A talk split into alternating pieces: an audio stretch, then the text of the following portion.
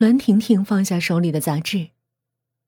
刚刚这个润秀镇的故事，让她的头皮不自觉的痒起来。她抓了抓自己的头发，把书递给了同宿舍的李楠。哎，你看，这故事挺给力啊！你别总顾着吃东西，你看看你，把自己都吃成了小胖子。李楠尴尬的笑了笑，放下手里的零食，聚精会神的看了起来。这个故事似乎很能引起李楠的共鸣。看完之后，他放下书，气愤的说：“哎，你有没有觉得，这个叫玉莲的女孩，特别像咱们宿舍的梅糖啊？”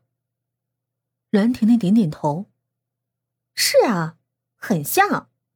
他们都不懂得和人分享，总想独占一切。”对啊，连零食都不愿意分享，这种人最讨厌了。哎，你记不记得去年，梅堂从无锡带回了特产大福杨梅，我不过就拿了他一个杨梅，他居然跑到宿舍外大喊大叫，说我是小偷，弄得我下不来台，同学们都用怪异的目光看着我。正当李楠诉苦的时候，他看了润秀镇的故事，也气愤不已。故事里这个叫玉莲的真活该，她和咱们宿舍的梅糖还真像啊！哎，你也这么觉得哈？栾婷婷和李楠异口同声的说。韩小芳点点头。上次期末考试，我就坐在梅糖的旁边，当时快要交卷了，我还有好多题没答上来，我以为梅糖作为舍友，怎么也能帮我一把，于是我就扯扯她的衣袖，没想到。他居然一下就站起来，对着老师大声的说：“他作弊，快来抓他！”他不愿意跟我分享答案也就算了，怎么还能害人呢？害得我受了处分。话说到这儿，三个女生都深深的沉浸在了对舍友梅堂的不满之中。的确，梅堂是个特别不愿意与人分享的女生。他各方面都不错，但是唯恐别人占了他的便宜，因此招来很多人的厌烦。他和润秀镇里的玉莲真是出奇的相似，就算死了，都不叫人可怜。沉默中，李楠突然插了一句话：“哼，幸好我们已经合力把梅堂杀了。”哼。宿舍里顿时传出一阵冷笑。三个女生的目光，全都向着那张空床看去。那儿再也不会有人入睡了。原来，他们早就看不惯梅堂，因此合力在郊游的时候杀了他。三个女生异口同声说：“梅堂是失足跌落的，所以谁也没有怀疑他们。”不懂分享的人，比如梅堂和玉莲，都得死。也许是因为有共鸣，润秀镇的故事非常受欢迎，三个女生翻来覆去看个不停。李楠突然提出一个问题：“哎，你们有没有发现，这故事后边缺了几页啊？哎，我有个大胆的猜想啊。”也许，这润秀镇的故事还没完呢，后边有内幕啊！有什么内幕啊？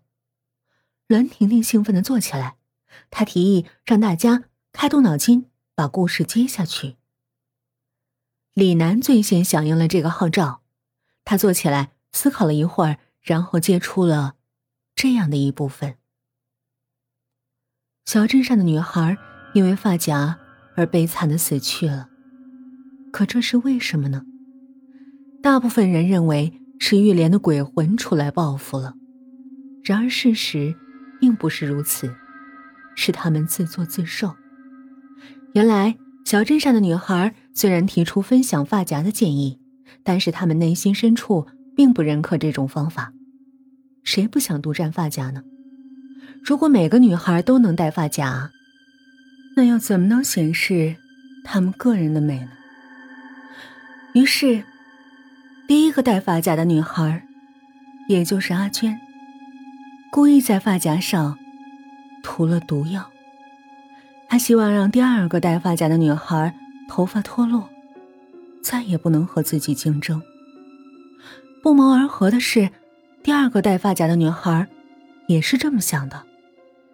她完全不知道自己已经被下了毒手。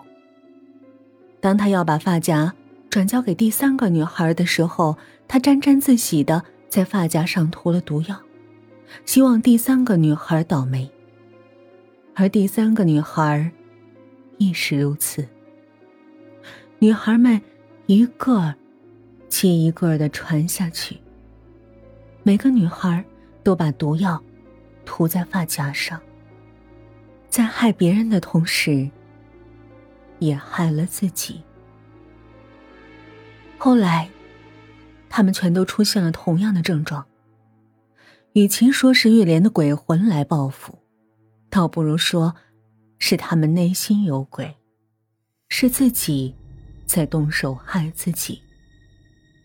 表面上团结，表面上分享，暗地里，他们斗得更加惨烈。接完了这个故事，宿舍里一片安静，甚至可以听到大家的呼吸声。李楠的眼睛。死死盯着韩小芳，而韩小芳的身体不停的颤抖着，像是做了什么亏心事儿。突然，韩小芳像疯了一般从床上跳下来，想要逃出房间。不许动！李楠凭借着自己胖胖的身体，猛地扑上去，把韩小芳压在身下。他死死揪着韩小芳的头发，大骂道：“我刚刚接的故事。”触动到你的心事儿了，对不对？你做贼心虚了，对不对？表面上和我们团结，实际上也在害我们，对不对？韩小芳哭了起来，她不住的哀求，同时说出了自己的亏心事儿。